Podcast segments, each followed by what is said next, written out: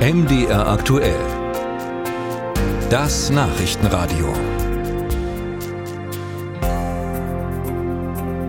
Der Fall der Gruppe um Lina E. zeigt, dass die linksextreme Szene nicht vor Gewalt zurückschreckt, um politische Ziele zu erreichen. Diese Woche ist ja das Urteil gefallen, unter anderem wegen Mitgliedschaft in einer kriminellen Vereinigung. Das Gericht sah es als erwiesen an, dass die Verurteilten zwischen 2018 und 2020 an mehreren Überfällen beteiligt waren, auf tatsächliche und vermeintliche Neonazis oder dass sie diese zumindest unterstützt haben. Einschätzungen dazu vom Extremismusforscher Oliver Decker von der Universität Leipzig.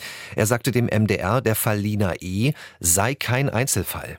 Wir sehen sehr stark, dass Gewalt legitimer angesehen wird als Mittel in der politischen Auseinandersetzung. Das war lange Zeit so nicht ausgeprägt innerhalb der Linken. Das hat sich deutlich verändert. Es gibt eine Enthemmung, die wir hier sehen. So die Experteneinschätzung. Hat der Staat also diese Radikalisierung im Blick oder hat er den Linksextremismus unterschätzt? Nils Buhler hat darüber mit Landtagsabgeordneten aus Sachsen und Thüringen gesprochen. Carsten Hütter fühlt sich und andere Bürger vom Staat nicht ernst genommen. In Sachsen würden die verschiedenen Extremismusformen nicht gleichberechtigt behandelt. Hütter ist sicherheitspolitischer Sprecher der AfD im sächsischen Landtag. Der Staat, so behauptet er, würde einseitig gegen Rechtsextremismus vorgehen, Linksextremismus aber außer Acht lassen. Man macht riesengroße Konzepte gegen rechts, die sicherlich eine gewisse äh, Bewandtnis haben und auch eine Berechtigung, aber dann muss man alle anderen Phänomene Phänomenbereiche auf Augenhöhe bringen und muss letztendlich gegen den Linksextremismus, religiösen Extremismus in gleicher Art und Weise mit gleichem Personalansatz auch vorgehen. Dass der Staat gar nichts oder zu wenig gegen linksextreme Personen und Gruppen unternimmt, will Ronny Wehner nicht stehen lassen. Der CDU-Politiker nennt etwa die Soko Links, eine Spezialabteilung im Landeskriminalamt. Seit 2019 ist die Sonderkommission zuständig für die Aufklärung linksextremistischer Straftaten. Wenn es keine Polizeiarbeit in diesem Bereich gäbe, wäre es auch nicht zur Verurteilung von Lina E. gekommen, so Wehner.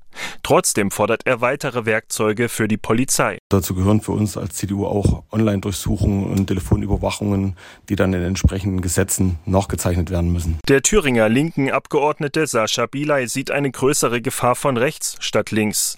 Links- und Rechtsextremismus dürften nicht gleichgesetzt werden. Ich stelle erstmal fest, das Problem für unsere Gesellschaft ähm, ist bei der extremen Rechten zu finden, wenn ich mir auch die offiziellen Statistiken der PMK, also politisch motivierte Kriminalität anschaue.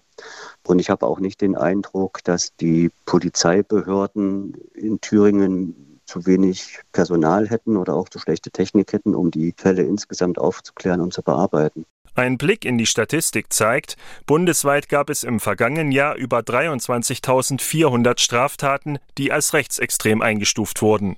Die Zahl der politisch motivierten Straftaten von links lag mit über 6.900 Fällen deutlich darunter. Allerdings lagen die Zahlen bei Gewalttaten wie Körperverletzung zuletzt enger beieinander. Für Dorothea Marx ist es wichtig, auch mit der linken Szene selbst darüber ins Gespräch zu kommen.